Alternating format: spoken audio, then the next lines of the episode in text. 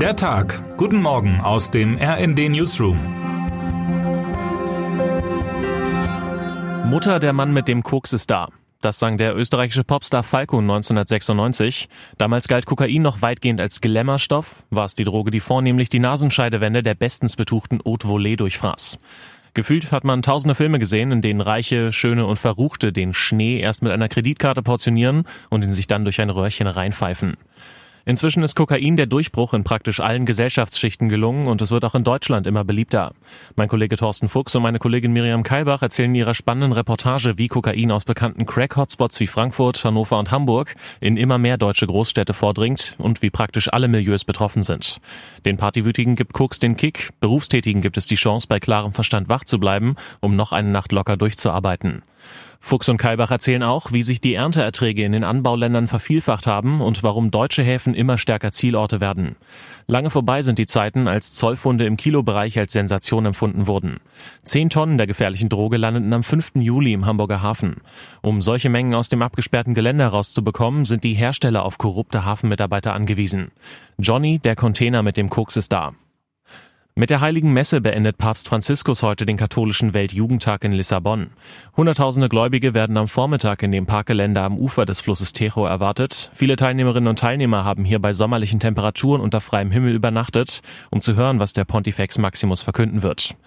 Man darf durchaus gespannt sein, denn zu Beginn seines fünftägigen Besuchs hatte der 86-Jährige in einer ersten Ansprache einen mutigen europäischen Friedenskurs bezüglich der Ukraine vermisst und ließ selbst mutigen Klartext über den russischen Diktator vermissen, dessen Überfallskrieg gegen die Ukraine Leid und Trauer über zigtausende Familien bringt.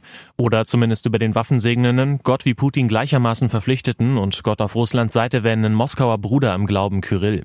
Es wäre an der Zeit gewesen, anderthalb Jahre nach Kriegsbeginn. Ein halbes Jahr ist es heute auf den Tag her, dass in der Türkei und in Syrien die Erde bebte. Noch immer ist die Not vielerorts und in fast allen Bereichen groß. Noch immer graben sich die Bagger in der südtürkischen Stadt Antakya in die Häuserruinen, liegt der Staub von Zement wie Nebel über den Straßen. Menschen leben in Containern und Zelten. In eine kilometerweit entfernte, im Rekordtempo aus dem Boden gestampfte Neustadt will keiner ziehen. Die Menschen müssen vor dem Winter in feste Unterkünfte, so viel ist klar. Aber sie wollen keinesfalls ihr altes, zerstörtes Viertel aufgeben, ihre geliebte, gewachsene Nachbarschaft verlieren. Sie wollen festhalten an dem, was noch da ist von ihrem alten Leben, was ihnen niemand verdenken kann. Termine des Tages. Deutschland. In dem traditionellen Sommerinterview stellen sich heute CSU-Chef Markus Söder in der ARD und AfD-Bundessprecher Tino Kruppalla im ZDF den Fragen zum politischen Geschehen. International. In Saudi-Arabien endet heute der zweitägige Ukraine-Gipfel auf der Ebene nationaler Sicherheitsberater.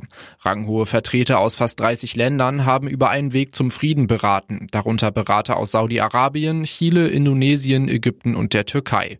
Russland hatte nicht teilgenommen. Was heute wichtig wird.